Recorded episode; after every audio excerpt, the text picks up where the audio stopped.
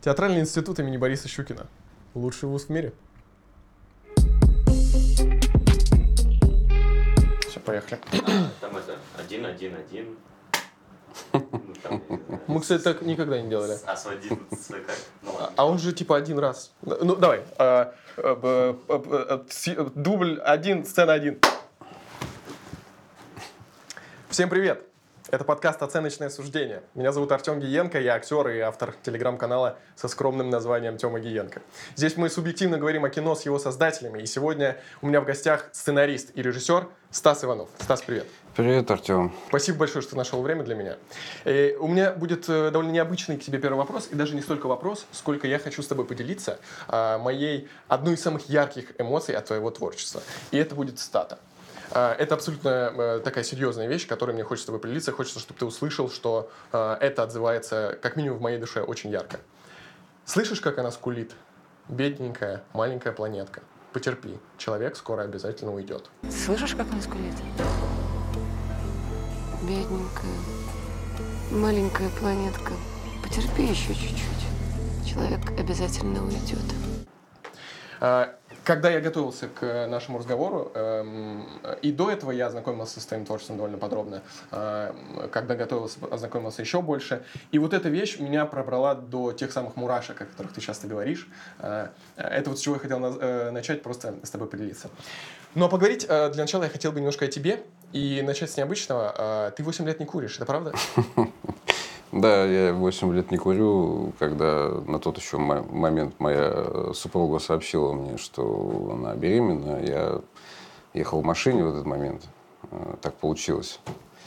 И я курил сигарету. Вот. И когда я услышал, я пару раз затянулся, выкинул ее в окно, и с тех пор больше не курил, потому что я думал о том, что когда у меня будет ребенок, я не хочу, чтобы у меня пахло от рук э, табаком и так далее.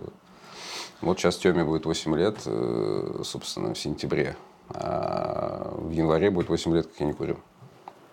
Поскольку это очень актуальная тема для киношников, и лично для меня тоже актуальна, я не курю 67 дней на данный момент, и это жутко тяжело. Тебе было тяжело?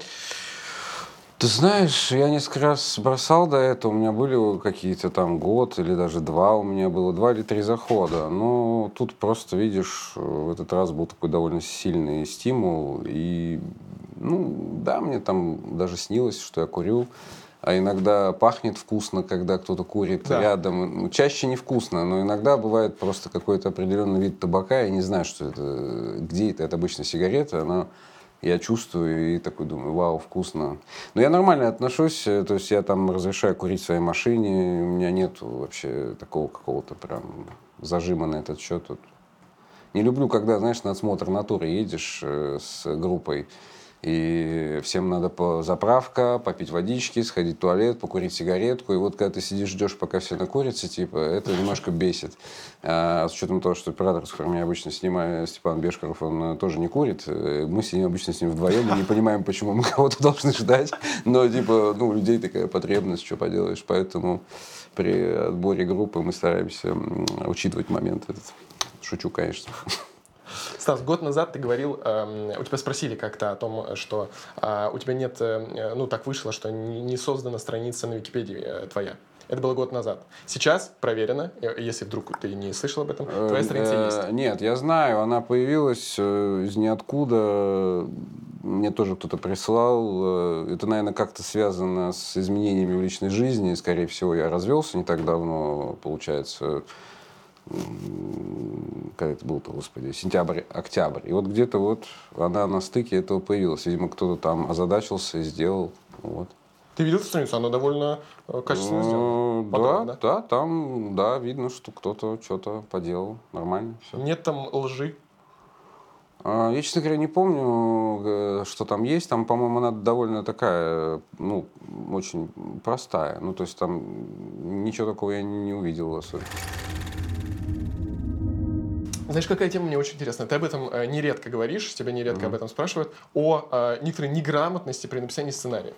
А ведь это довольно важная вещь. И вот э, мне интересно э, чуть детальнее, как, как это работает. Вот э, твои сценарии точно ценятся высоко. но есть некий редактор, который э, страдает и мучается, исправляя какие-то ошибки. Ну, как это работает? Все уже давно привыкли, что, читая мои сценарии, не, не надо обращать внимание на отсутствие запятых там или еще каких-то нюансах. Э, Сейчас просто, ну, кино омолодело, и парадоксальным образом редактура омолодела. При этом есть дефицит идей, э, как был, так и есть, его все больше, потому что индустрия растет, развивается. Э, Непонятно по каким совершенно причинам, но тем не менее она растет, проекты становятся больше.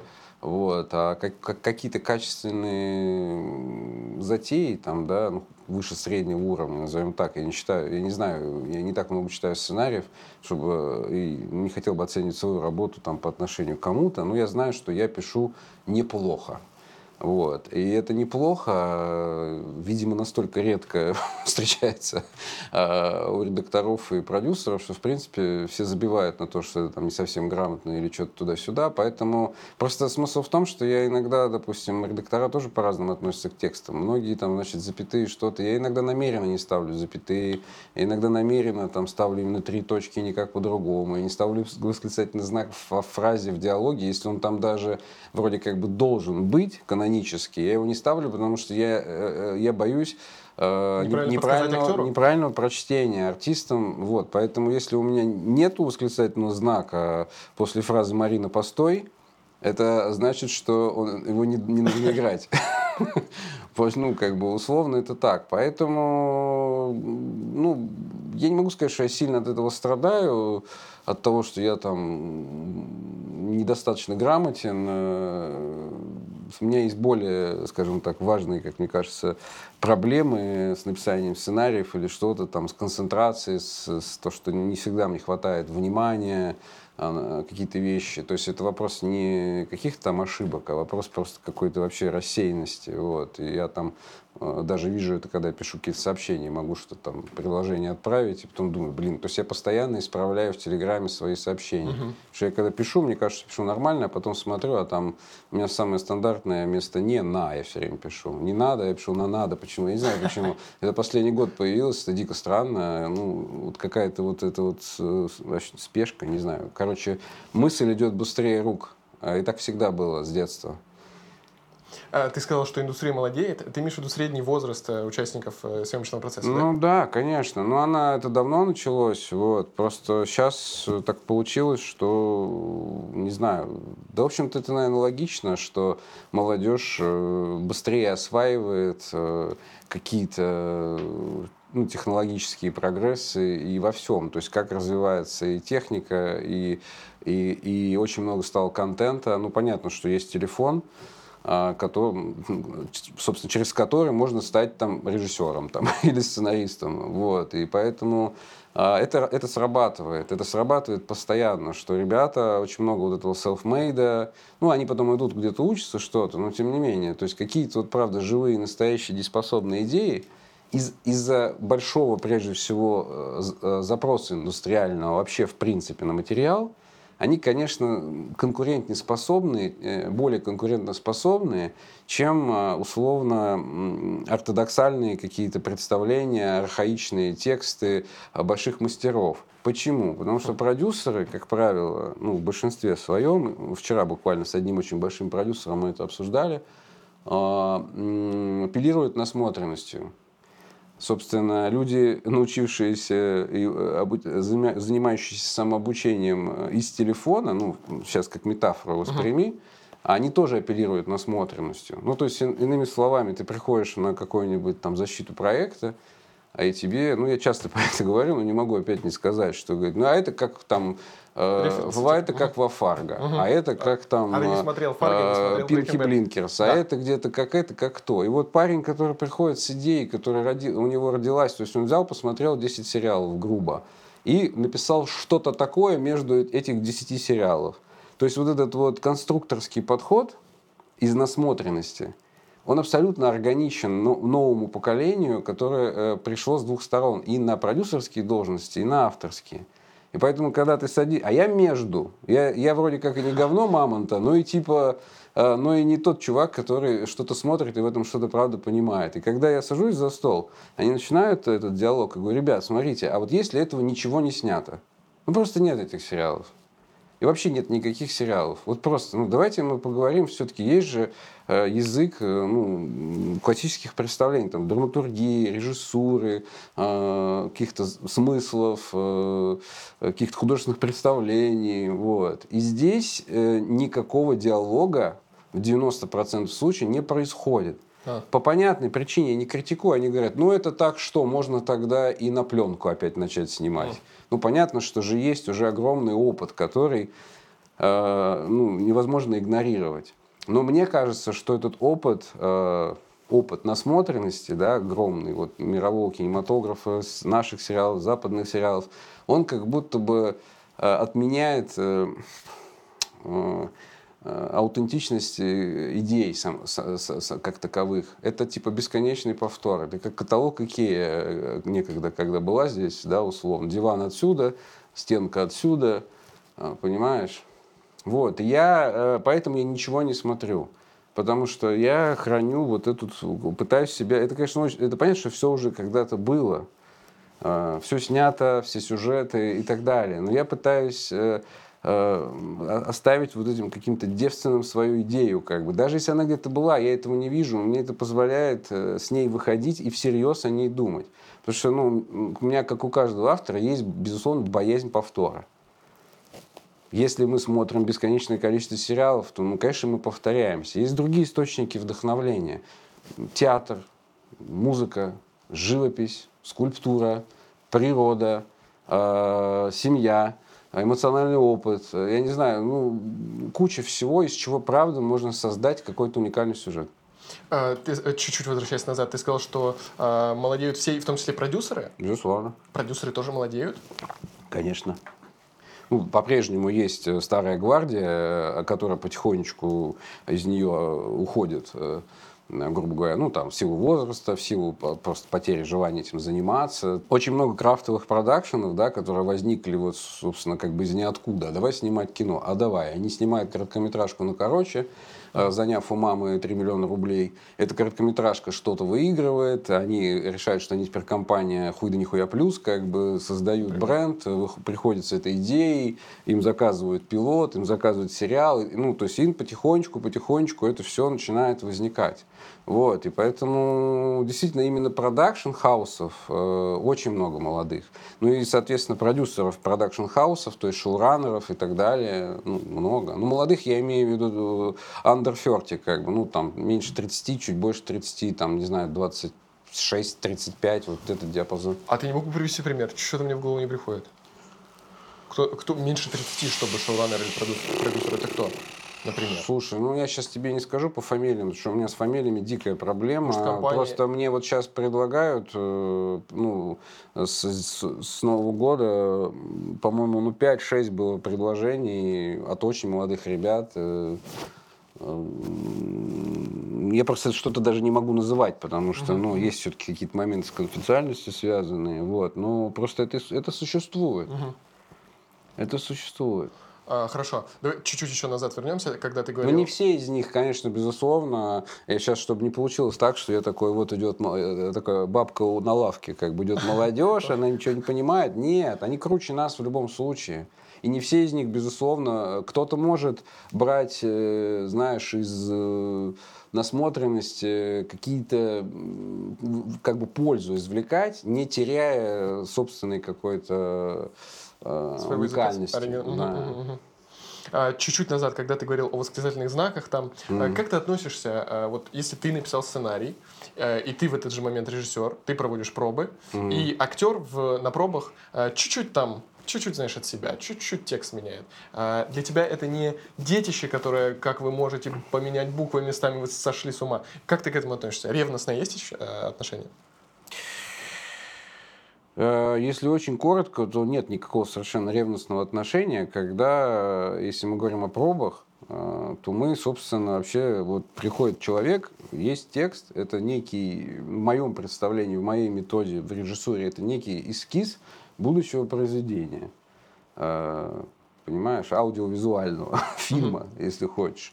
И я, э, как, красиво. собственно, человек, который отвечает за то, чтобы на экране мы увидели э, что-то правда стоящее, да, и интересное, я, не, конечно, не собираюсь ограничивать, ну, то есть у меня нет в подходе, ну, то есть, условно, если я иду в лес за грибами, если грибов там нет, я соберу ягоды. То есть, как бы для меня совершенно нет проблем. Я не буду брать грибы любой ценой. Или ждать, пока они вырастут, или там еще что-то. То есть, ну, я буду э, э, максимально, исходя из каких-то из производственного ресурса, исходя из своих представлений, я буду пытаться оптимальное решение подобрать в моменте. Это начиная... А истоку всего, безусловно, литература. С нее все начинается. Если актер приходит, я даю текст, я вижу, что он не берет эту фразу. Но если он не может взять эту фразу, но все остальное делает классно, ну и как бы нахер эта фраза нужна. М. И в этом... Другое дело, что бывают такие ситуации, когда артист начинает менять и, и, собственно, как бы добавляет каких-то там ненужных смыслов или делает хуже, чем э, написано. Так тоже бывает.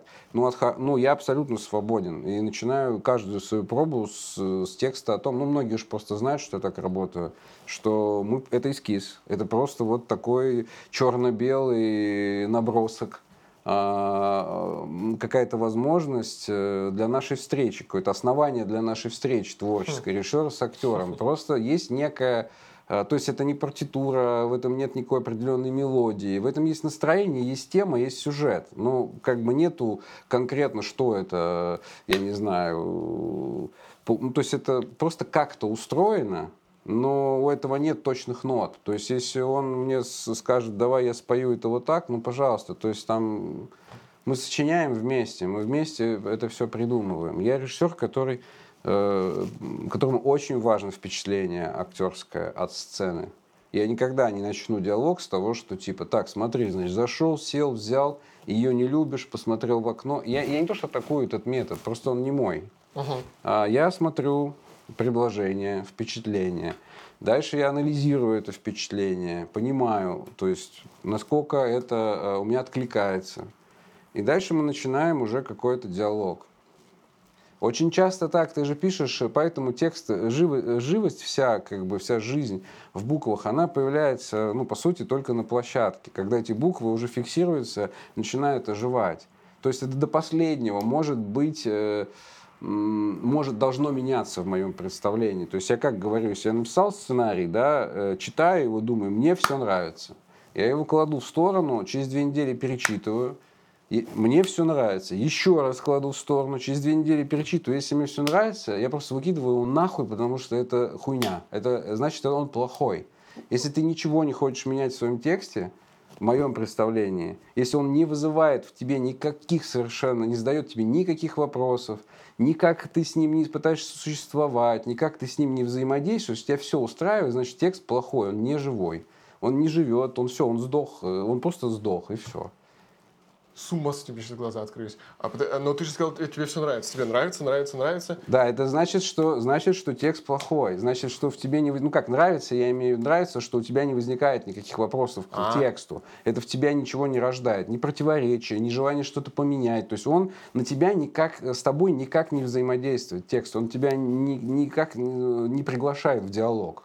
Мгм. Если тебя текст не приглашает в диалог, все, это, это можно забывать про эту историю. Она, она не сработает. Ну, в моей режиссуре это не сработает.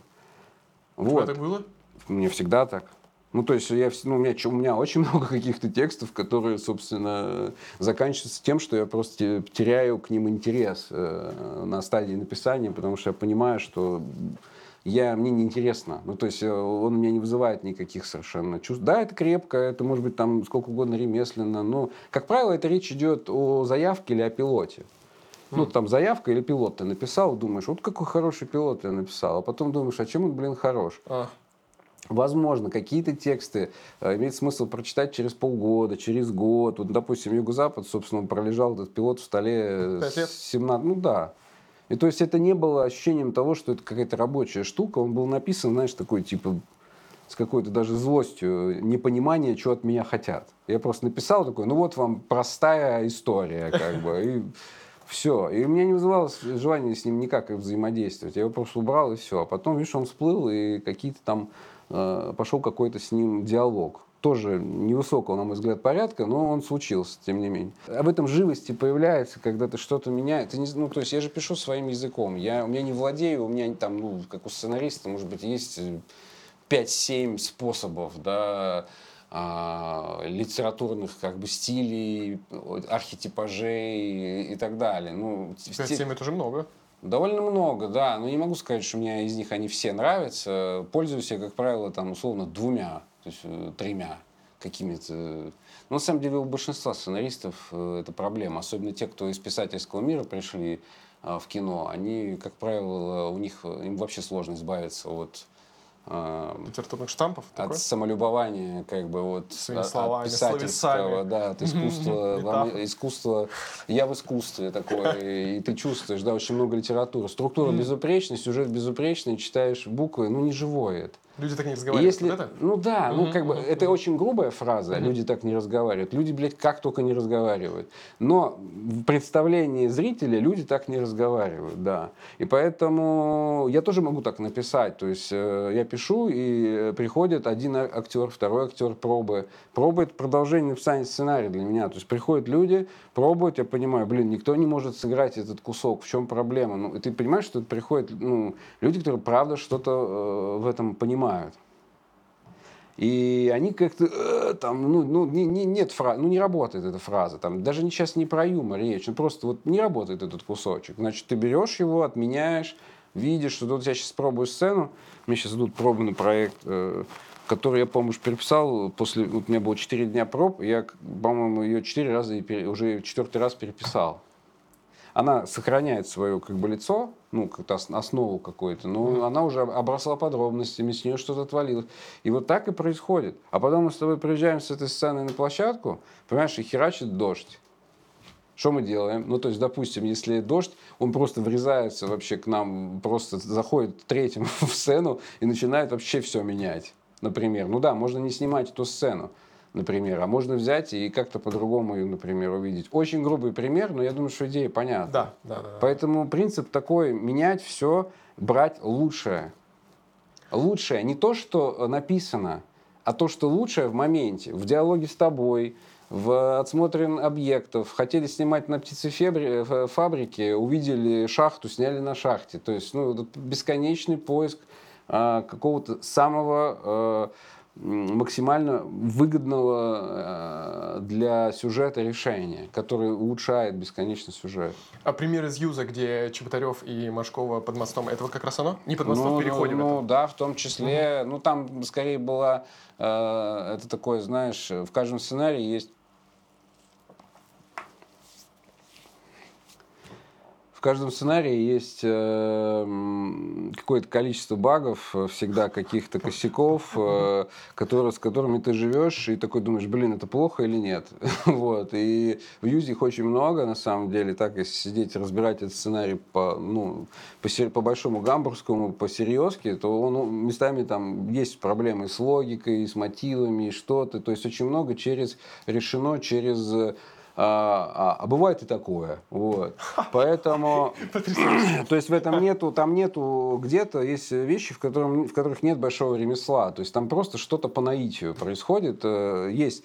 И то есть вот история, в том числе в линии Чеботарева и Машковой, которые играли там Старого и Полину, да, у них была такая какая-то неразрешенность, как будто что-то не хватало какой-то сцены. Это все понимали, и я, и Маша спрашивала, и Дима спрашивал. Дима вообще очень въедливый в этом смысле. Он с первого дня ходил, мне говорил, ну а что-то как-то мы не, раз, не, не, не, до, не до, не до, не дожали, не, до, не до разошлись, не, до, не додолюбились. Что-то у нас там вот как будто есть какой-то еще запас. Когда мы начали снимать, мы поняли, что да, действительно, что ну, что, короче, кусочек жизни. Люди начали жить, понятно, что вокруг их э, сюжета там 100 сцен можно было еще снять разных. Но не хватало главного, вот, что его сдача не устраивала Диму, и было понятно. Поэтому в последний день Машковой, все, она уезжает. Вот она сегодня, и больше ее не будет. Все, она закончила проект. Вот, я дотянул до последнего, естественно, очень по-русски. Вот, э, на надежде, что мне повезет. И просто я, я увидел этот переход и подумал, что, блин, Наверное, вот какая-то может быть сцена. Почему этот переход, что я э, в нем нашел, я не знаю. Наверняка тебе уже сказали, что это похоже на сцену из «Необратимости Гаспарanoя».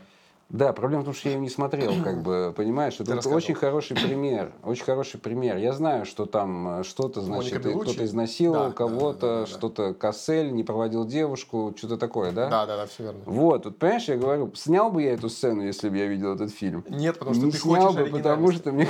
А как бы это уже было. Я думаю, что эта сцена и до Гаспара была тоже снята кем-то когда-то. Ну, просто мы не знаем об этом. Ты любишь баскетбол. И ты часто об этом э, говоришь э, у Да. себя э, в канале. Э, вот. О чем я хочу тебя спросить. А, есть крутая штука, актерская шапка. Это для актеров, ля-ля-ля. Это а, об этом мы еще поговорим. Сейчас э, не об этом. Не хочешь ли ты э, баскетбольную такую же какую-нибудь штуку сделать?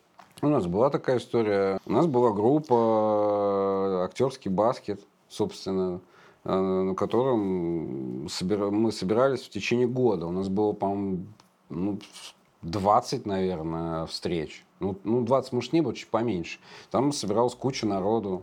По 15, по 20 человек. э, Не знаю, там Ваня Колесников, который играл в «Движении вверх», э, он прекрасно играет в баскетбол. Марк Богатырев замечательно играет.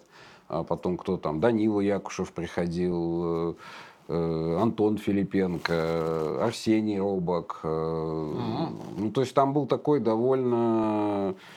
Крепкий состав. Ну да, можно было хорошее кино, в принципе, снять из, этих ребят. Вот. э, Ну, там много еще было. Режиссеры ходили, ребята, операторы. То есть это был не просто актерский. Ну, то есть он почему назывался актерский? А, кино. Он назывался кинобаскет. Кинобаскет? Да, кинобаскет. Вот. И мы играли территории мяча. Это было классно. Прям просто в какой-то... Это все делал Миша Пшеничный, артист. Вот, Организовывал всё. которого, да, который сейчас нет в России, и, собственно, и он, э, он очень много времени на это тратил, силы и средств, потому что организовывать что-то, а, это всегда сложно, это всегда как бы в, в минус себе, но и как бы спасибо тебе говорят два, на, на, на, на- на три, три раза, на четыре максимум, а начиная с седьмого начинают претензии предъявлять, как бы, что здесь что-то неплохо, то не работает, здесь там, вот, поэтому в какой-то момент просто мы с Мишей поняли, что это довольно тягостно, и ну и что-то как-то, понятно, съемки, дела, и, в общем, не до этого было. Был еще футбол такой. Был футбол. Ну, кажется, ты небольшой любитель футбола. Почему? Я большой любитель футбола, ровно как и баскетбола. Я занимался полупрофессионально именно футбол. Баскетбол это моя такая любительская страсть, как бы больше вот. А в футбол мы играли очень плотно, еще большим составом э, на труде. Э, И зимой мы играли э, в шатре, где-то там на площади Ильича, а летом мы играли на площадках. Ну, киношники много играют в футбол, на самом деле. В Лужниках вот каждую субботу В 12 часов есть э, такая довольно открытая тусовка продюсерская, киношная, которая делает 1, 2, 3 продакшн. Ваня Главмазюк. Что ты так, э, ты так вкусно об этом рассказываешь, какая-то легкая тоска э, есть, как будто это было и прошло. А почему бы и не... Я уверен, сейчас в моем лице э, множество актеров, скажут, которые хотят поиграть и в футбол, и в баскетбол. Понятно, что занятость бешеная, понятное дело. Ну, хотя бы иногда. Не, ты баскетболом, да, баскетбол, да, просто с футболом у меня немножко не сложилось. В том году у меня была очень серьезная травма, такая не совсем футбольная, очень опасная. У меня была травма головы, э, полученная на площадке. И, собственно, на были очень, площадке. да, были очень большие, были, были нехорошие диагнозы и большие риски. Я долго лежал в больнице.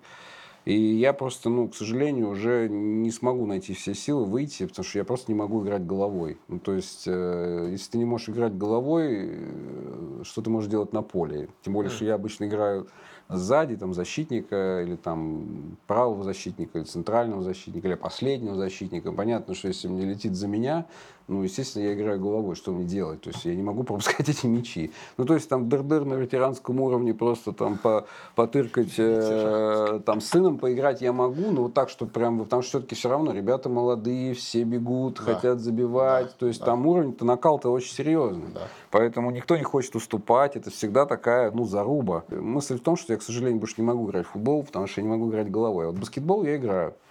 А, Потому что баскетбол я всегда играл параллельно с футболом. Для меня а, это вообще как бы в каком-то смысле лучшая игра на земле. Я не знаю, почему так случилось, что я больше футболом занимался. Но баскетбол у меня все время был какой-то такой больше э, со стороны какое-то наблюдение, потому что я понимал, что я, наверное, никогда не смогу достигнуть в баскетболе каких-то даже любительского какого-то крепкого уровня, потому что у меня, во-первых, не хватает роста, у меня не хватает там дриблинга, еще чего-то. Футбол я лучше играю, чем баскетбол, естественно.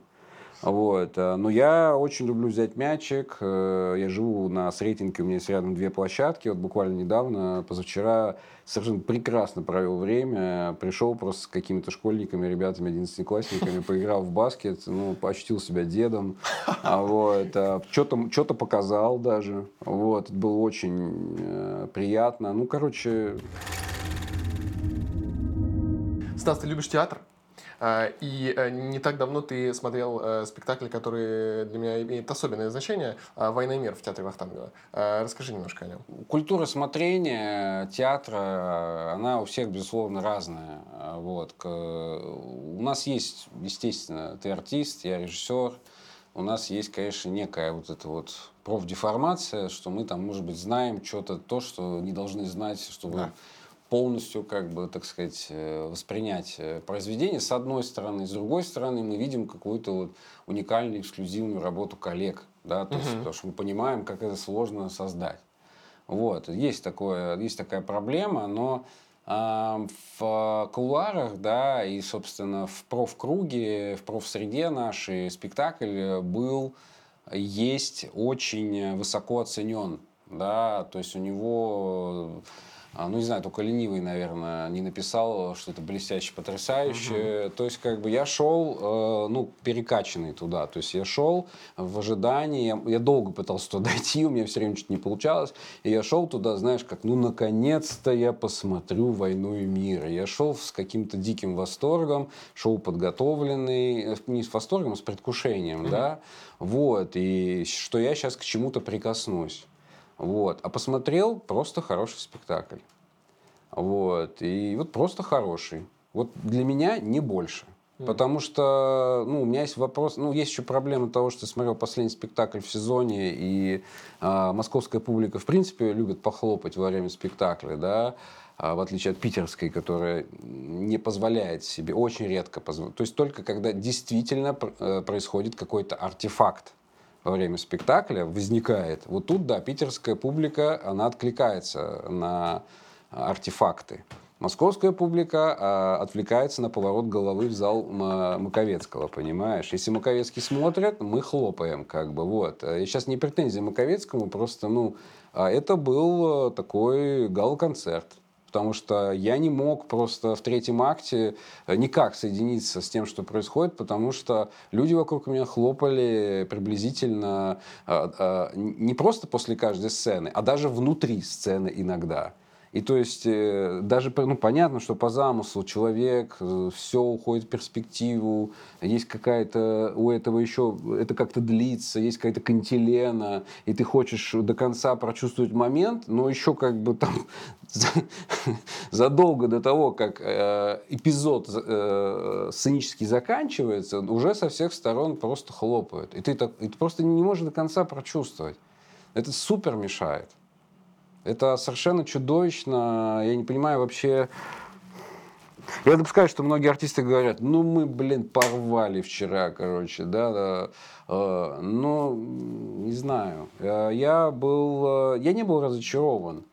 Ну, даже если отбрасывать вот эту историю с аплодисментами, с восприятием публики, которую, конечно, безусловно, надо воспитывать, потому что так не должно быть. В театре не должны хлопать. Это, ну, должны хлопать тогда, когда это правда принято перед спектаклем, перед, а, а, во время, перед антрактом, после антракта и в конце спектакля. Или когда происходит действительно какой-то артефакт или событие.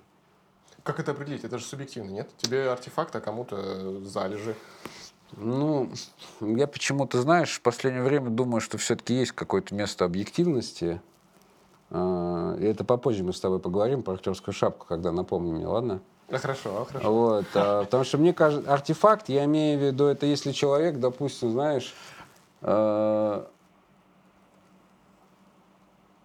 ну, если, допустим, что-то идет не по плану, предположим, да, и человек находит в себе силы, э, как-то это, э, не то, что выкрутиться из этого, а как-то использовать это, или что-то. Ну, понимаешь, да, о чем Я я, очень говорю? хорошо тебя понимаю. Вот, то есть вот это, в моем понимании, да, когда человек э, какой-то, или, допустим, воздействие какое-то извне как-то обыгрывается, да, тогда да. Вот. А когда это просто э, уходит заслуженный артист э, за кулису, которого, может быть, мы не, не, не так часто будем видеть в ближайшие годы, ну, наверное, это я тоже могу понять.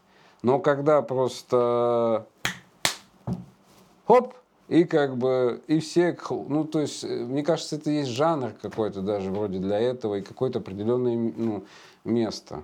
Вот. Потому что, при том, что я очень люблю театр Вахтангова, ну, например, на спектакле там Бутусова бег, я, э, который я смотрел четыре раза, ничего подобного я не наблюдал. Вот. При этом там были именитые артисты. Безусловно, просто здесь это концентрация. И мне кажется, просто из-за того, что идет очень частая смена, а не всегда органичная эпизодов, М. да, что как вопрос бы... к режиссуре, да? Ну, я, у меня нет никаких вопросов, кто минусу и быть не может, э, кто я такой, как бы. Тут скорее вопрос к тому, что, наверное, действительно очень сложно построить эту конструкцию и, и еще ее и контролировать. Я не знаю, какой он был первый, второй спектакль. Я смотрел какой-то 44-й, понимаешь? Когда давно уже нет режиссера, когда уже, ну, немножко как бы кто во что гораст, Это правда. понимаешь? Поэтому, да, с одной стороны, спектакль растет, да, становится подробнее. С другой стороны, он в то же время как бы разваливается. Это такие параллельные про- процессы происходят, когда нет режиссера рядом, который бы интересовался своим э, произведением. Вот. А, ну, там мы понимаем, что Риманса нет как бы не по этой причине, но э, неважно. Смысл в том, что э, не все там э, удалось сложить. Поэтому очень часто действительно возникает такое пространство, в котором можно похлопать. Да. А вот, ну что, с- они это понимают, и они этим, соответственно, артисты пользуются. Про артистов мы все понимаем, что как бы, если четыре раза не похлопали, спектакль а, не пошел, как э, значит, говорит один из артистов, участвующий на спектакле. Вот, а так, э, блестяще, потрясающе, там есть какие-то замечательные актерские работы. Вот там, э, Скажешь, Я смотрел состав, который был, я так понимаю, выпускающий. То есть Наташа именно- Шестова играла Оля Лерман, да? да, я смотрел с Лерман, я, я, я понимаю, что, наверное, зрительски где-то, наверное, зрительски для человека, для обывателя, а просто простого зрителя, наверное, Ксения Трейстер более, э, Моя однокурсница. более понятна и более интересна и как-то э, как, какого-то чуть больше в этом соответствия, типа юная, вот это все. Да. Вот. Но я просто знаю, что я понимаю, что роль придумана Олей, а, и мне интересно смотреть за ее этим замыслом, за ее этим воплощением. Как бы. Я понимаю, что это большая работа. А, прости, чего ты взял, что роль придумана Олей? Ну, это известный факт. А это, Ксюша репи- репетировала с Туминосом. а, это известный факт, то, что рисунок абсолютно Олин, как бы, и про это знают абсолютно все, по- по-моему. Если ты не знаешь, э, теперь про это знай. Ну. Вот. а, Ну, я понимаю, что у тебя может быть свой источник и свое ощущение по-другому, но, к сожалению, или к радости, я не знаю, я знаю, как это было. Вот. Хорошо. А, ну, Хорошо, это мое да-да-да. мнение, окей? То есть, э, вот, поэтому А Балконского играл? Балконского играл... Э, младшего, Андрея. Кто, Витя? Князя или кого? Не-не-не, младшего, Андрея. А, э, не помню. А Я- старшего, я- наверное, Князев играл. Не, Князев и Добронравов, А, а Добронравов младшего играл? да. Все. Ну, я думаю, что у Вити были работы, на мой взгляд, э, более... Задачи перед ним стояли более э, интересные. В том же «Беге», мне кажется, это... Из того, что я видел, мне кажется, это лучшая роль. Он там совершенно потрясающе все делает, и перед ним задачи стоят очень большие. Ну да, просто э, э, Витя там, э, здесь Балконском он очень целый, да, то есть это все очень круто, но я как будто уже это видел, видел, видел, видел, понимаешь? Вот. А в «Беге» у меня было такое удивление. Потому что, ну, когда волнует, когда, да, когда удивление, ты такой думаешь, блин, да, Витя, Витя очень крутой артист. Прям, ну, правда. Я, я, я, я очень, на самом деле, а, я не, не, не видел все его фильмы, а, ну, там не- невозможно, он очень много снимается, вот, э, все его работы. Я уверен, что в этих работах есть э, куча классных исполнений, но мне почему-то кажется, что в кино, в большому гамбургскому, он еще свою роль не сыграл. Мне кажется, он может прям очень сильно всех удивить. Если ему дать э, материал, в котором было, вот как вот с Бутусовым случилось с, с бегом, вот если так случится в кино у него, э, то я думаю, что он может очень всех сильно удивить. И еще он и так-то, собственно, признанный мастер, но я думаю, что он может прям сильно больше предложить, чем ему предлагают э, играть. Ты бы с ним хотел поработать?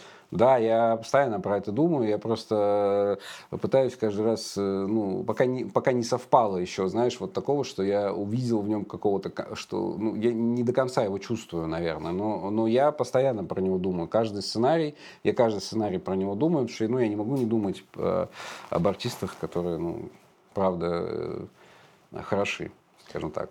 А, наверняка есть еще несколько артистов, о которых ты постоянно думаешь. Пару фамилий назовешь? С кем бы ты хотел поработать, но еще не работал? В- Давай, назову. А, Павел Попов. А, Ну, я работал с ним немножко э, давно-давно. Э, Я очень хочу с ним сделать большой фильм какой-нибудь. Потому что я наблюдал его рост. А я, я помню еще, когда он был на втором курсе э, «Щуки». Где-то оттуда я приблизительно его помню. Я помню, как он играл Крапилина в «Беге», когда только запремьерилось. Я видел, как Паша сыграл э, Крапилина, ну и все там сопутствующие роли через какое-то количество лет. Потом я посмотрел несколько его новых фильмов. Ну, то есть он, он взлетает. Он очень большой артист. Я, и, и, он, ну, и он мне максимально подходит. А, Что именно значит? моей режиссуре. А, он герой, а, который все свои роли решает через характерность. М. Это для меня это высшая лига. Вот. И я его очень за это ценю и уважаю. И, и он, да, он, может быть, где-то не всегда делает что-то ровно, но то, что он э, себя направляет в эту сторону и хочет в этой работать, э, э, в этом, как бы, как сказать, э, в этом способе, это прям круто. Таких мало. Вот. Даня Воробьев. Э, Вот это же А. это что-то удивительное. Да, Даня Воробьев. У него это, 900 работ и э, 900 образов разных. Ну, он уже тоже немножко начинает повторяться. Понятно, что это все не, не, беско- не бесконечная какая-то, знаешь, э, э, э, неисчерпаемый источник какой-то. Да, но я почему-то думаю, что он о чем-то таком начинает догадываться, и, наверное, что он еще что-нибудь придумает и всех удивит. Я в это верю. Потому что он точно про удивлять. Точно совершенно. А не могу бы, пожалуйста, привести пример? Вот герой, который решает э, образ через характерность. Вот привести пример. Это что такое? Брэд Питт, например. Где? Да, В бойцовском клубе? ну, например. М. Ну, например. Это же очень характерная роль, пипец. Да, это правда. Вот. Да и, и таких много. Не, А- ну а слушай, из ну, русских? да и Ди Каприо тоже так делает. Из русских э, Вот именно герой не, не второстепенный персонаж, не второго плана, а вот э, у Паши это путь. А а есть просто те артисты большие, которые в состоянии это делать просто, если им это прикольно и зачем-то нужно из российских. Так может кто угодно. Так может, там, не знаю, Хабенский, так может, э, Да. э, если ты вспомнишь, э, э, Питер ФМ, э, там вот такая вот сюсюшка, Карапаль эпизод у Машкова, где он играет алкаша в тапках, э, который бежит за Федуловой. Это шедеврально. Это просто другая лига, понимаешь? Да, да. Вот. А, Сергей Витальевич может такие вещи делать. Вот. Сейчас э, э, э, одни, одни холдов, да, говорю. Из молодых ты имеешь в виду? ну, Юра Борисов, наверное, так умеет, сто процентов. У него есть характер. У меня с Борисовым пока не получается, потому что я... Ну да, я смотрел с ним фильмы, наверное, наверное, да. Серебряные коньки ты смотрел? Наверное, нет. Удивительная роль у него там просто. Наверное, наверное, он так... Да, наверное, Борисов, да. Вот. Кто еще? Гелев. Гилев, э, ничего не могу сказать про Сережу. Э, Не понял до конца для себя. Э, Мы что-то, я понимаю, что он интересный артист, но мы что-то с ним, видимо, пока как-то не, тоже не сочетаемся. Не знаю, он был у меня как-то на пробах, ему ужасно не понравилось. Ему не понравилось? Да, ему не понравилось, и мне не понравилось. Ему как-то что-то у нас ничего не получилось. Ну, там были не мои, не мои были буквы, и, и нужно было их играть. И, может быть, там нам было обоим сложно. Вот. Но мы что-нибудь, может, попробуем с ним еще раз, может, это как-то все... Вот, очень много, на самом деле, артистов есть еще, кого я очень сильно уважаю и хочу с ними работать. Ну, и помимо тех, с кем я всегда, э, без кого я как бы, ну, не вижу вообще какого-то своего творческого пути, хочу с ними бесконечно сотрудничать, насколько это возможно. Вот. э, Эти такие тоже есть. А, давай, пожалуйста, перейдем к актерской шапке. Давай. А, безумно интересная тема. А, какое-то невероятное открытие ты совершил. Хотя, казалось бы, ты немножечко по проторенной дорожке шел. Ну, то есть, вот какие-то открытые кастинги, какие-то прослушивания. Это же все... хочешь еще воды? Не-не. А, это все довольно изъезженная история. Ну, то есть поступление в театральный э, э, уже много десятилетий а, существует. Но ты как-то по этой проторенной дорожке пошел немножко в другую сторону и открыл как будто новый мир.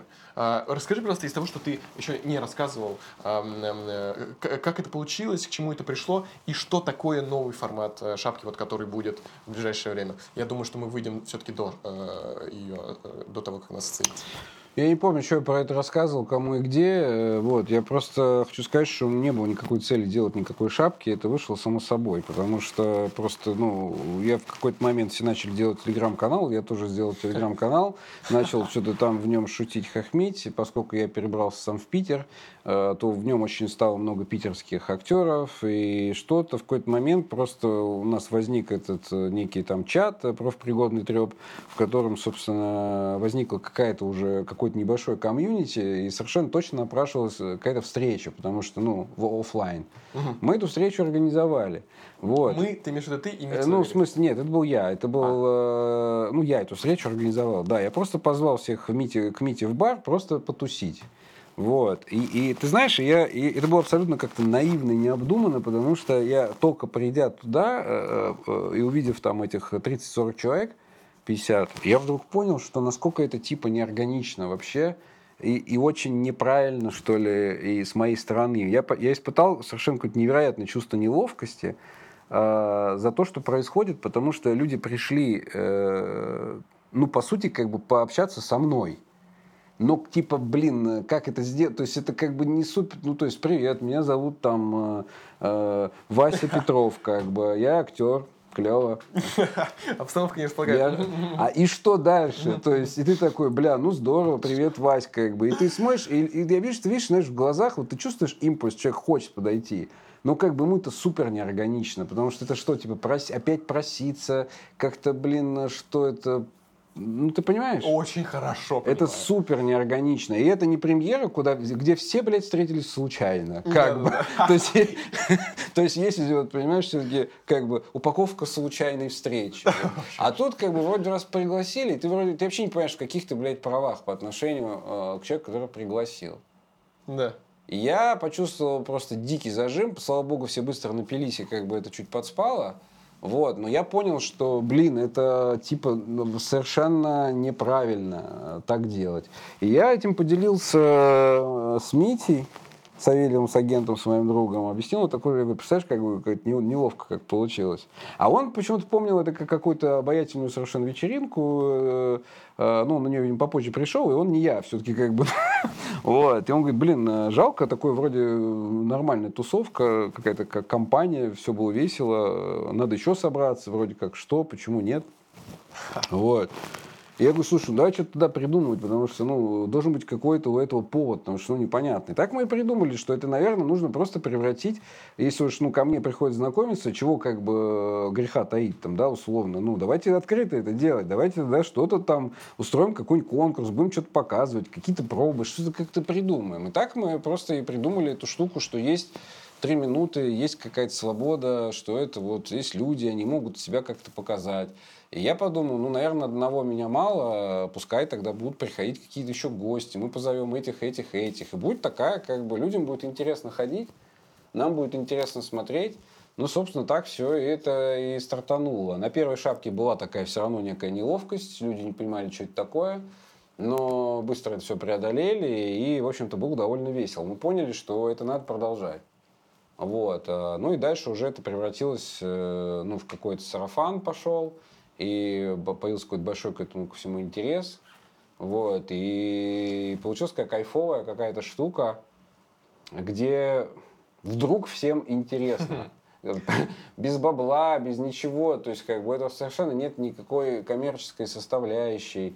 И типа мы такие, блин, странно. И прям хочется это делать. И мне кайфово, мне очень нравится на микрофоне там сидеть, я получаю удовольствие, я готовлюсь, типа я смотрю у, у ребят какой что материал, пытаюсь, чтобы ну как-то из этого тоже сделать какой-то, знаешь, э, ну типа маленький на перформанс, я понимаю, что здесь хоп, там вышли там мальчик-девочка, раз, что-то начинаем висеть, я дергаю, знаю, кого дергаю, чтобы ритм вернуть, чтобы, типа, ну, публи- интерес публики вернулся. Там. Ну, то есть я как бы пытаюсь это регулировать, чтобы это было такое маленькое все-таки, ну, представление. Чтобы всем было классно, понимаешь? Скажи, а как пришла идея вот, э, вот этих э, случайных э, экспромтных выступлений? Или это было сразу? Ну, там было просто, потому просто что... забывал я э, огромной удачей. Здравствуйте. Вика. А, Гиенко Артем. Меня зовут. И вы будете смеяться, о чем сейчас у меня будет материал. А, Мы начинали с этого, что... Мы начинали с того, что не было никаких э, отборов. И философия была в том, что прийти может любой, и может любой начать выступать. М. Вот. Просто я хочу, выходи. А, Ну, потому что было 50 человек, потом было 100 человек, потом стало 150 человек. Потом стало понятно, что мы не можем, э, ну, то есть всех вместить, и что как будто бы, ну, нужен а, надо какой-то делать отбор, чтобы, и опять же, чтобы понимать э, материал, то есть понимать программу, Мгм. и с, чё- с чем мы работаем. Вот, но поскольку так получается, что вроде убивает, если только отбор, то он убивает какую-то вот эту живость, что ты можешь прийти и выйти. Да, мы решили сделать какую-то пропорцию, чтобы было какое-то количество гарантированных показов, какое-то количество показов, которые вот можно сделать на месте, попасть. Чтобы у людей был стимул, был интерес идти не просто зрителям, а еще иметь возможность э, э, выступить. Мгм. Некоторое время назад ты э, просил напомнить э, про артефакты и актерскую шапку. Э, что ты имел в виду? Не про артефакты, а про э, объективность. А, так. Ну вот смотри, грубо говоря, вот представь себе, то есть сколько шапок мы провели, э, э, количество жюри э, было там сначала у нас было четверо, потом у нас было шестеро, потом у нас стало восемь несколько раз, потом, значит, последний раз у нас было 10 человек, да. Вот в Москве. Мгм. Это была седьмая, по-моему, шапка. Мгм. Вот, получается, а, ну там очень большое количество было режиссеров, кастинг-директоров, э, не знаю, продюсеров, актеры даже приходили, журили и так далее, э, агенты, ну то есть, и, и я тебе хочу сказать, что из, все- из всех семи раз у нас не было вообще ни одного случая, где мы, мы где бы мы э, э, очень долго или сложно определялись там С э, тройкой, четверкой. Мгм, мгм. То есть всегда из 40 человек мы, мы одинаково выбирали троих-четверых. М. То есть все-таки, все-таки есть какая-то вот это, понимаешь, объективность, ну, потому что, ну, так не бывает, что бесконечное количество раз большое количество людей э, всегда совпадает. То есть все-таки есть действительно вот представление, это хорошо, а это вот, например, нет. Понимаешь? Общее. Нет такого, что кто-то вдруг неожиданно, ну подождите, ну вот же был там парень, как бы. Вот ни разу такого не было. Мгм. Была бы абсолютная, была. Я уже думаю, так, надо себя проверить, короче. А потому что что-то это как-то странно. И мы последний раз просто в закрытую написали по три фамилии каждый. Мгм. И, и как бы там, ну, всего было 6 или 7 человек из 41. Понимаешь? И, и большинство из них, тройка, она была там, ну, с отрывом. То есть там было несколько упоминаний. Ну, в целом, там на, на 90% это совпадение. Мгм. Понимаешь? А насчет э, коммерческой составляющей шапки, э, ты сказал, что все это не коммерческая история, но все-таки организация стоит денег. Э, расскажи, пожалуйста, э, ты, ты, ты вкладываешься сам в это, правильно? Ну, не совсем верно, потому что, ну, безусловно, в самом начале так получилось, что я там что-то за что-то платил, там, но это не супер большие деньги в Питере, потому что, ну, в Питере это все такое совсем индейское, простое. Вот, и там ребята, ну, просто делали свою работу, как бы, ну, делали на голом энтузиазме, но было понятно, что, ну, один-два раза это нормально, но на третий раз, ну, типа, делать это бесплатно было очень супер странно, поэтому мы там договорились, что мы платим каких-то денег ну, чтобы это как-то все-таки двигалось. Потому что, ну, траты на самом деле они банальные. Собственно, фотограф, э, техника, звук, камера, монтаж. э, Локация? А, нет, локация ничего, естественно, с нас не берет, потому что локация, слушай, там работает бар, э, приходит А, толпа окупается. людей, ну, естественно, окупается с лихвой. Это очень выгодно для бара. И в Москве тоже с вас не брали? А, Конечно, нет. Нет. Вот. И, собственно, ну, это небольшие деньги, но тем не менее это деньги. Ну, и как бы тащить из кармана просто каждый раз эти там 15-20 тысяч, как бы неохота, поэтому мы просили донатить, но это оказалось супер неорганично, потому что, ну, все время ты испытываешь какую-то неловкость, и нам дали за это пизды два раза что пуб- это значит? публично. Ну, писали неприятные вещи. Какие-то медийные люди? Э, Да не медийные, просто разные, что, ну, как-то, ну, типа там, как называли, там, ну, какие-то употребляли слова, там, знаешь, там, попрошайничать, еще Очень что-то. хорошо понимаю. Вот, это было дико не, это было дико неприятно, потому что, ну, мы вроде, ну, я говорю, то есть на, до третьего раза тебе говорят спасибо, э, с пятого, шестого ты начинаешь предъявлять Мгм. Претензии, Мгм. вот, при том, что это абсолютно голый энтузиазм, как бы, и вот. И да, ребята питерские очень помогают. Даже там на московской шапке, когда мы донатили, а, так получилось, что если убрать питерских ребят и э, Аню Мирохину, которая скинула десятку, как бы, да, просто в поддержку мероприятия, там оставалось, что такая маленькая сумма, что мы даже, даже половины обычной питерской суммы не добрали. Москвичи жлобы, короче, да? Ну просто, да не, это не жлобы, а просто всем похуй. Ну то есть это такое, ну это типа забили просто. Ну, ну, да подумаешь, что там. А там на самом деле реально 100 рублей, понимаешь, надо кинуть. То, что мы посчитали там с ребятами, которые делали мероприятие, там ротация была под 500 человек в этот день. М. То есть как бы 500 человек приблизительно посетило московскую актерскую шапку. Там было сумасшествие. Там, там... Вот, то есть это, ну, понятно, один момент они не могли находиться внутри, но я имею в виду, это вот ротация вся, 500 человек. Да. Это до хера. В Питере у нас было, ну, 200 максимум. Ну, слушай, и актеров больше, понятно. Поэтому, собственно, переходи- переходим с актерской шапки, если это последний вопрос про актерскую шапку. А, ты говорил про новый формат, это, это безумно интересно. Что формат я не могу сказать, пока всех карт открыть, потому что это все в в стадии согласования находится. Вот. Э, Я единственное, что скажу в плане там, э, что никаких донатов больше мы просить не будем, и в Москве, скорее всего, будет платный вход. Для всех. Да, да. Ну, в смысле, для актеров, для жюри, наверное, нет. А, Ну, естественно, да, есть список гостей, и будет остальное, будет платный вход. Да, неважно, там ты выступаешь или ты идешь в гости, он не будет стоить миллион рублей, он будет стоить, наверное, 500 рублей. И, а, и наверное, будет э, участие стоить дороже. Ну, участие, ты знаешь, да, правило, что это 500 рублей бросить в, ля- в шапку. Э, Ты это имеешь виду? Сейчас будет 1000. Ого! То есть это будет затратная история, да? Ну, как затратная история? Ну, То есть тебя... полторашку как минимум за выступление отстегни. Да, да. Ого! Да, да. Но, собственно, тысяча, это, грубо говоря, ты понимаешь, мы просто хотим поднять э, призовой фонд. Ну, то есть, как бы, тысяча, она идет тому, кто выиграет, грубо говоря. Просто теперь это 40 тысяч. Но, типа, прийти зарубиться за 40, это как бы уже такая, знаешь, э, как будто бы, ну, это деньги. Ну, типа, за это там, не знаю, там что. Я думаю, что это будет э, интересно. Вот. Тысяча по-прежнему не так много на самом деле. Так же, как и 500. Просто если мы можем... Для чего делать? Для чего эти 500? Для того, чтобы просто ничего не выпрашивать больше. Да, будет, соответственно, другая ответственность, другая степень организации, да, чтобы как бы это было всем понятно, удобно, чтобы не было вот этого индейского питерского стиля. В Питере по-прежнему останутся те же самые правила, бесплатно и все те же самые цифры. В Питере мы ничего менять не будем. Это будет будет сделано для Москвы, потому что в Москве мы столкнулись с этим непониманием э, и ощущением того, что это должно быть как-то по-другому. А. И вот как-то по-другому будет, но за деньги. Блин, грустно. Ну, грустно, не грустно, таковы реалии. Вот, поэтому, если, э, собственно, кого-то что-то... Многие писали так, сделайте по 500 рублей вход, и тогда как бы у вас не будет э, необходимости попрошайничать. Вот мы удовлетворяем, собственно, э, эту, э, эти предложения. Оно было не одно, не два и не три, как бы их было много. Давайте будет, значит, тогда это стоит денег.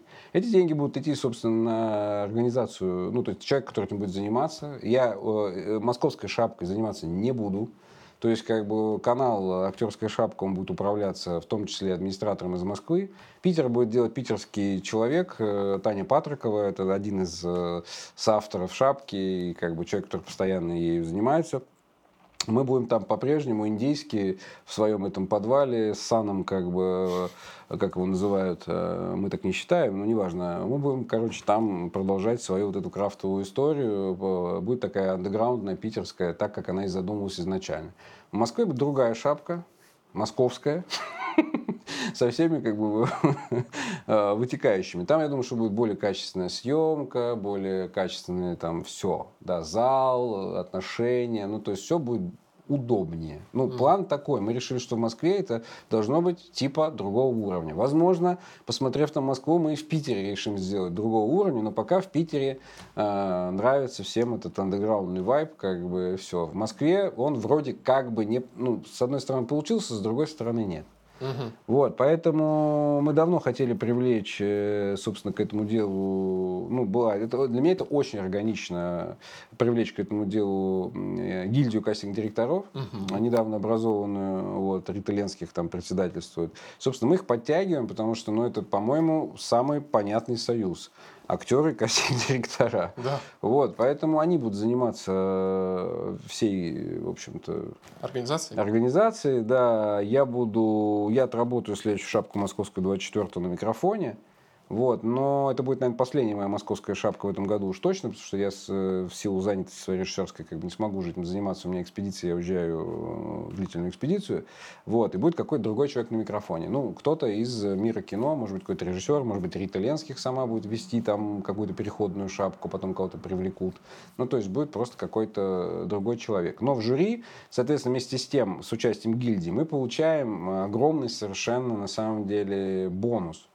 Потому что гильдия в состоянии привлечь жюри в- самого высокого уровня э, пр- профессионалов. То есть мы уже договорились базово о том, что мы приглашаем в жюри режиссеров, находящихся в стадии кастинга, Мгм. что очень важно. Мы, мы ну, то есть уровень жюри без того, в принципе, высокий. Да. Мы хотим еще, собственно, поднять, чтобы это было максимально интересно актерам. Но для этого надо создать условия. Поэтому вход будет 500 рублей теперь. Хорошо, а скажи, пожалуйста, насчет высоты э, людей в жюри, Э, высоты в кавычках, естественно. Э, поскольку, скорее всего, наш разговор выйдет там аккурат перед шапкой или, может быть, даже после, ты можешь сейчас какой-то инсайт раскрыть, кто вот планируется 24 Ну, у меня есть информация о том, кто, кто, будет, кто будет 24-го, но я просто жду как раз там подтверждения. Может, они поэтому я сейчас просто, честно говоря, ну, не хочу возраст отрицать, но и так я могу просто перечислить тех, кто уже там был. И, собственно, этого вполне, вполне достаточно, чтобы понять, что в этот раз мы никого явно не разочаруем. Хорошо. А, э, немножко у меня финансовая схема не сложилась в голове. Э, Будет платный вход, Да. а, и при этом есть такая история, как мастер-класс, о котором, а, актерский, о котором ты писал, и средства от которого идут на шапку. Это питерская история, и это делается для организации юбилейной некой питерской шапки в августе, которая, собственно, закроет мое как бы участие на... Я уезжаю, наверное, до мая. И мы там хотим сделать что-то супер особенное, э, которое потребует ну, больших вложений. Вот, поэтому то, что я заработаю на МК, оно пойдет э, в, в питерскую историю исключительно. В одну, единоразовую. Да, это будет такая бумбэнк такой будет. А по датам примерно? Это будет в этом году. Пока не знаю, это будет что-то такое э, сразу после Выборгского фестиваля, числа 10 А, Расскажи, пожалуйста, подробнее про этот мастер-класс. А, э, Это исключительно, эм, э, чтобы заработать средства на вот эту особенную шапку или какие еще мотивации? Да это разовая акция, на самом деле. Я не думаю, что я буду этим заниматься в таком объеме. Ну, то есть, собственно, как это было? Я проводил мастер-класс в своей там опыт у меня какой? Ну, у меня, по-моему, порядка 10 мастер-классов я провел, они все были бесплатные. А мастер-класс для актеров? Да, безусловно. Вот, то есть, как бы я катался по всяким разным актерским комьюнити. Э, Ну, в принципе, работа простая. Мы брали материалы, мои сцены, еще что-то сцены. То есть это все касалось в основном разбора э, проб, то есть я там, ну, я не занимаюсь преподаванием актерского мастерства, потому что я не владею этим предметом. Это как бы, я педагог, э, но математики. И мой педагогический принцип не позволяет мне преподавать актерское мастерство. Я ужасно хотел пойти в магистратуру к Фельштинскому, который в том году набрал, чтобы отучиться у него на педагога и режиссера. Но я, к сожалению, сопоставив все свои как бы, жизненные обстоятельства, понял, что я просто не могу себе это позволить. Поэтому с его разрешения я иногда могу посещать его, ну, как бы его мастерство, просто как бы слушателям смотреть, э, что-то там для себя запоминать, видеть. Вот. Не пробовать, просто наблюдать. Вот. А поэтому, собственно, это все, это все сугубо режиссерски. Это моя попытка у меня есть определенная своя какая-то доктрина, свое какое-то представление о том, как актер должен читать на пробах, э, как он должен разбирать материал. Это мнение, это, конечно, никакая не панацея Мгм. и не какое-то там, знаешь, э, вот только так, а никак иначе. Это еще одно мнение.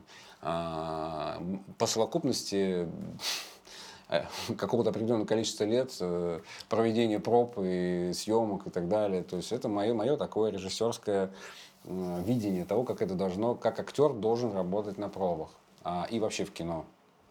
Вот, поэтому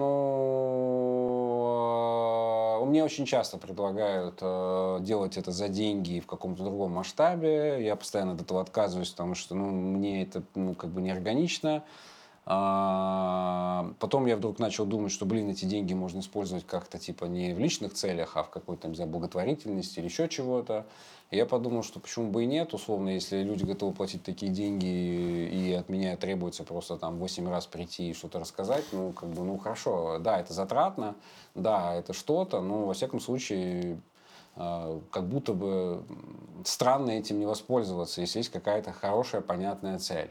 Вот, поэтому я думал, как мне органично закончить шапку, ну, как бы ее как-то, потому что, я говорю, меня не будет почти год. Вот, я думал, как бы ее так вот придумать, и чтобы еще было классно. Ну, как любая идея, она, естественно, требует каких-то средств. Поэтому мы придумали, что мы устроим такой какой-то большой праздник, типа, вот. э, Ну, сейчас тоже не буду всех подробностей раскрывать. Скорее всего, он будет гостевой, то есть он будет по приглашениям. э, Ну, опять же, с каком- в какой-то пропорции. Я думаю, что при желании можно будет на него попасть. Это будет в Питере. Я думаю, что будет классно, красиво, интересно и запоминающиеся. То есть в каком-то смысле, безусловно, конечно, эти деньги, э, ну, если хочешь, трачу на себя как бы на свои впечатления, на свои эмоции и так далее. То есть это тоже как бы нельзя так сказать, что ой, я такой для актеров решил. Безусловно, ну безусловно, но это не, не на, к сожалению, не, не на сумку Вани завтра, понимаешь, то есть а как бы на общее дело. Если я в дальнейшем буду что-то подобное делать, у нас есть с Таней Патраковой большой план э, сделать в Питере лабораторию на основе шапки актерской. А, то есть откры- сделать open call, сделать открытый, собственно, кастинг, набрать э, человек там 15-20, с ними работать абсолютно бесплатно. Бесплатно? Да, Такое а, бюджетное да. образование? А, Ну как, все, ну, по сути, да. То есть мы, мы как бы наберем группу, будем с ней работать. Э, Это будет такой, знаешь, проект э, э, э, практически, да. То есть как бы с этих 15-20 человек в лаборатории, мы, мы- это будет такой кастинг длиною в месяц, в два, большой, как лаборатория, где останутся 6 человек, которые, собственно, а, с которыми будет э, снят полный метр. Тобой? Да.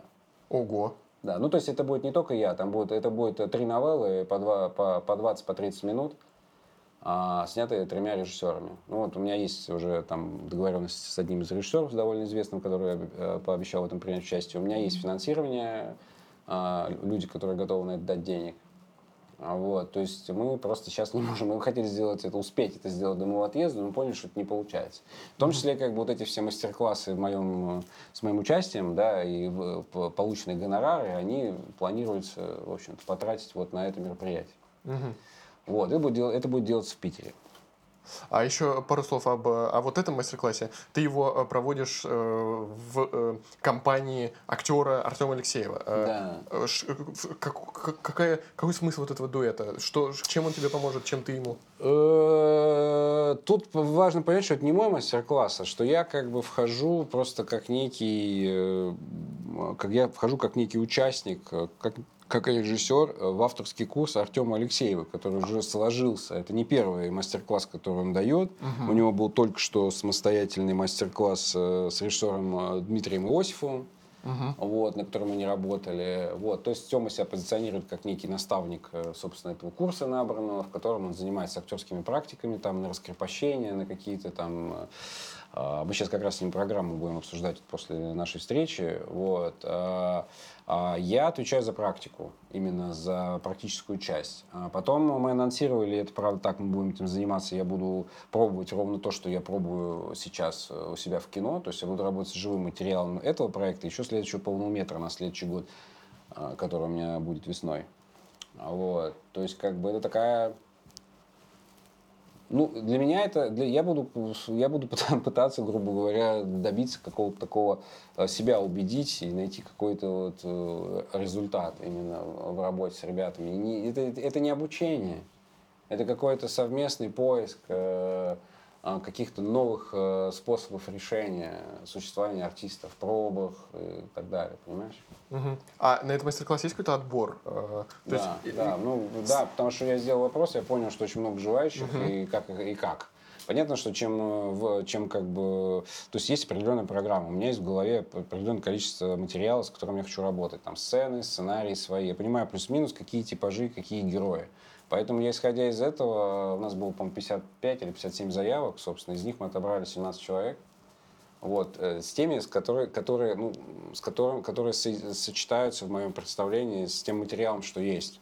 мгм. Ну, это выгодно для всех. Ну, слушай, во-первых, эти 30, э, э, э, оставшиеся 33 человека, они просто не потратят денег на то, что, как бы, ну, да, наверняка было бы для них полезно, но не, ну, не как будто не дотягивает до самой главной фишки, что, как бы, реально можно быть просто кандидатом, как бы, ну, на пробы. Мгм. Понимаешь? И просто чего-то к чему-то прийти. Ну, то есть, это, как бы, по-моему, такой какой-то приятный бонус, что ли, не знаю.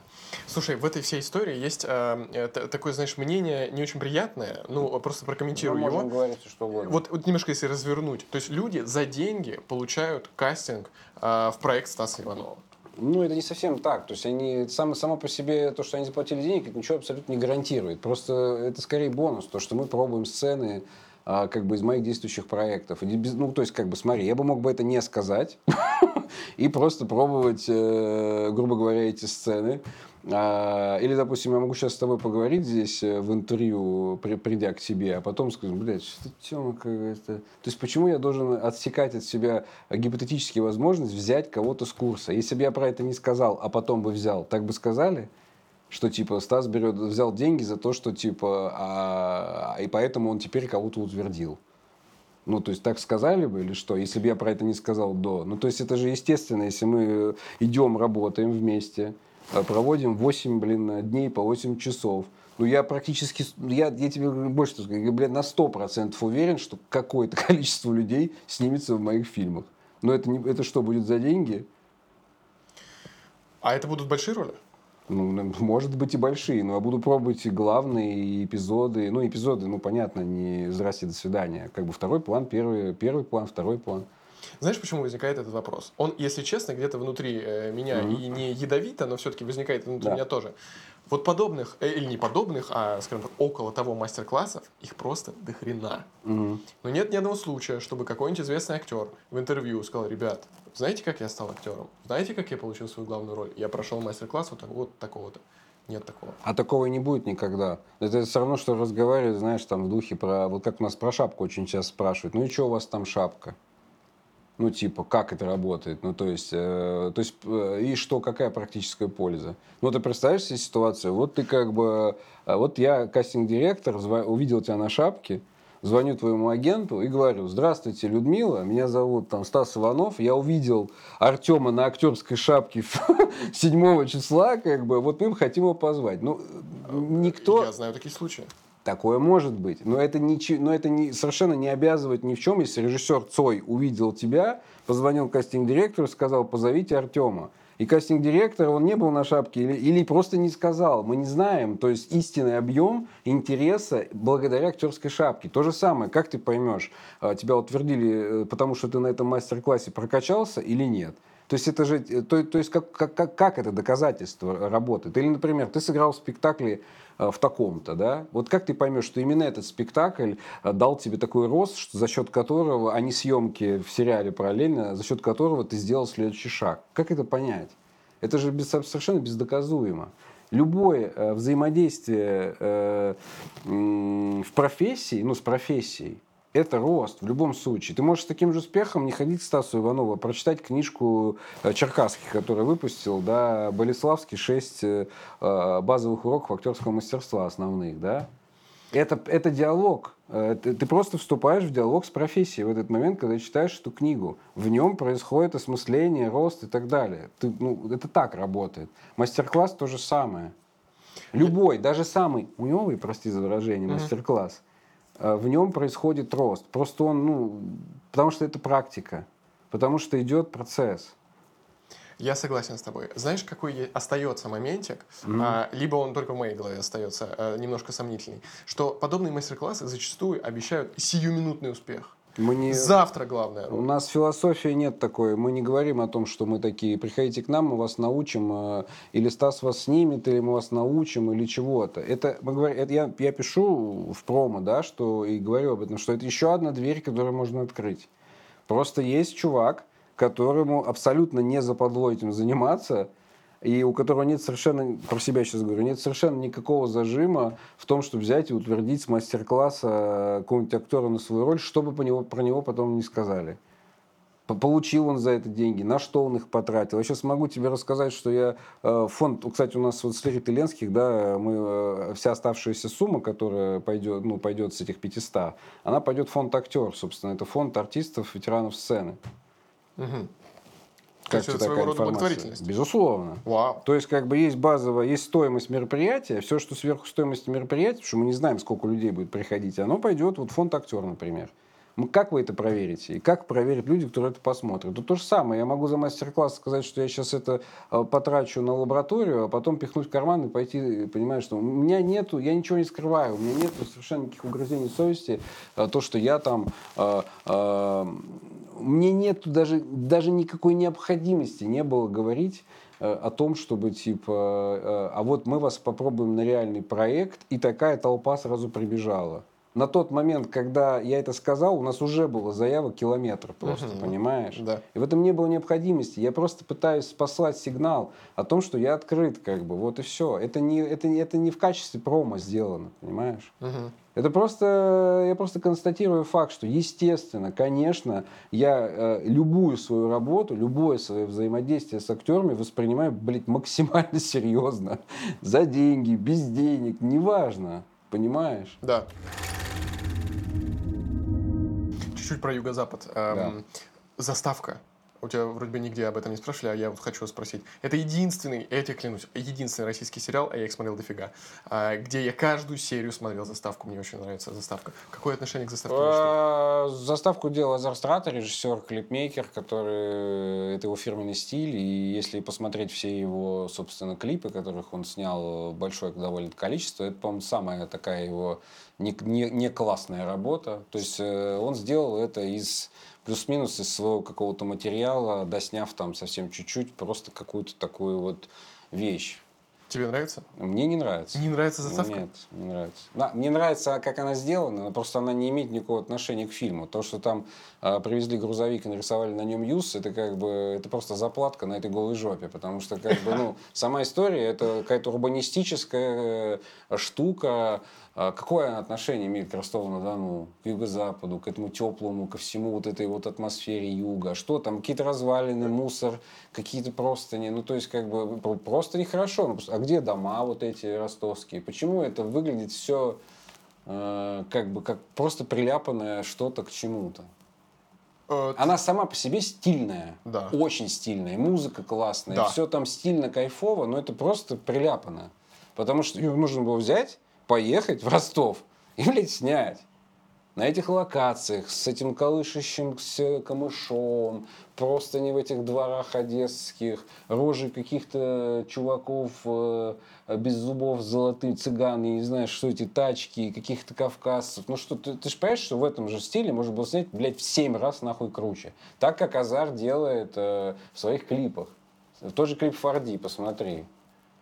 Э, Не Юго-Запад, а вот тот, у них есть клип, э, этот... э,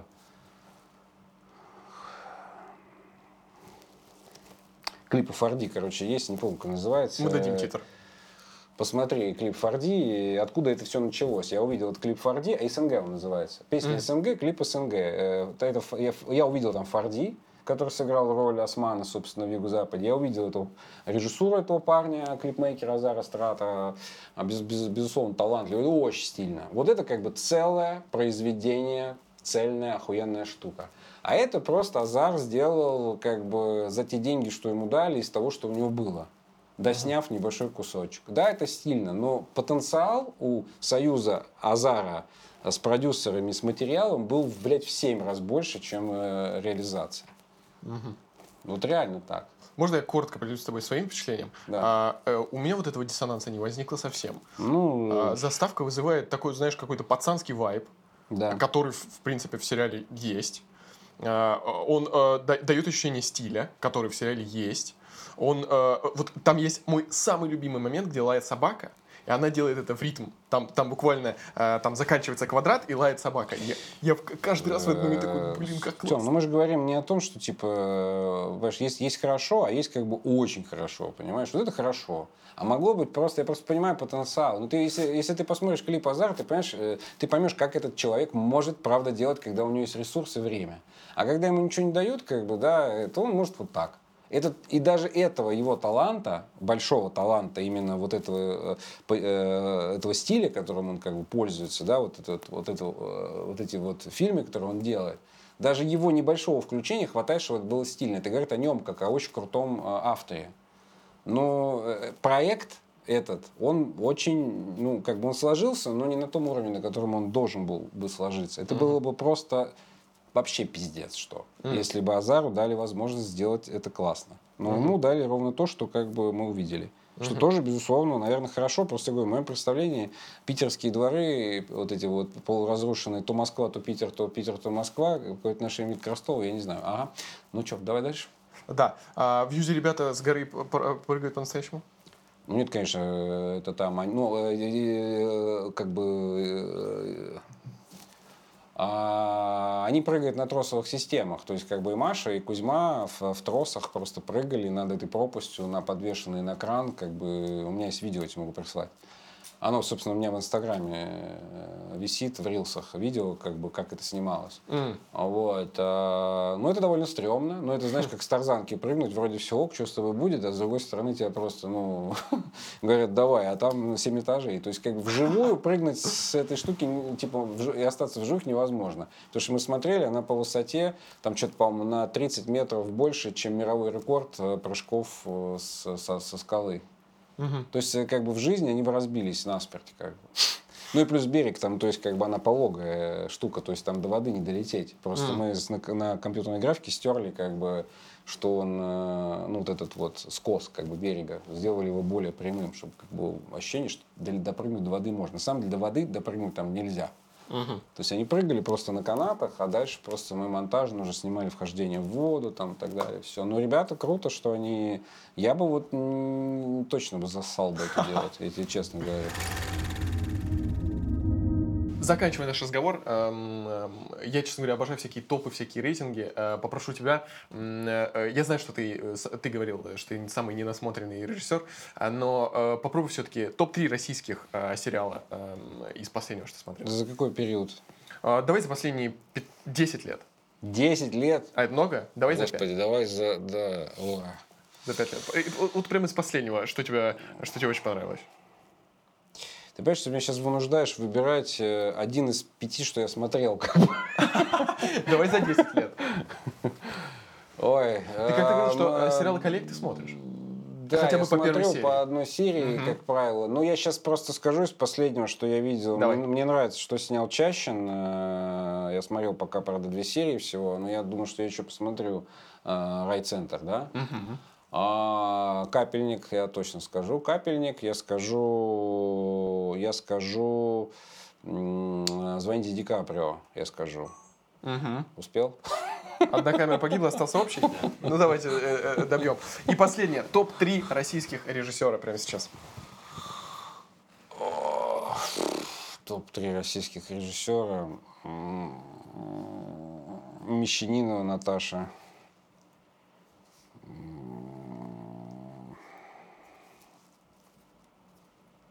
Такой банальный. Мещанинова. Ну да, Ната- ну не в смысле, что Мещанинова банально. Нет, Мещанинова это не банально. Это, Совсем не банально. Это классно. Это правда. Наташа, ну я, наверное, скажу все равно Жора. Угу.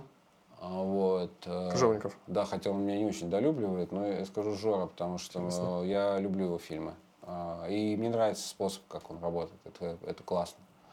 Вот. И кого еще назову? Я назову, я назову, я назову. Кого я назову? А Юра Быков, с которым ты недавно работал?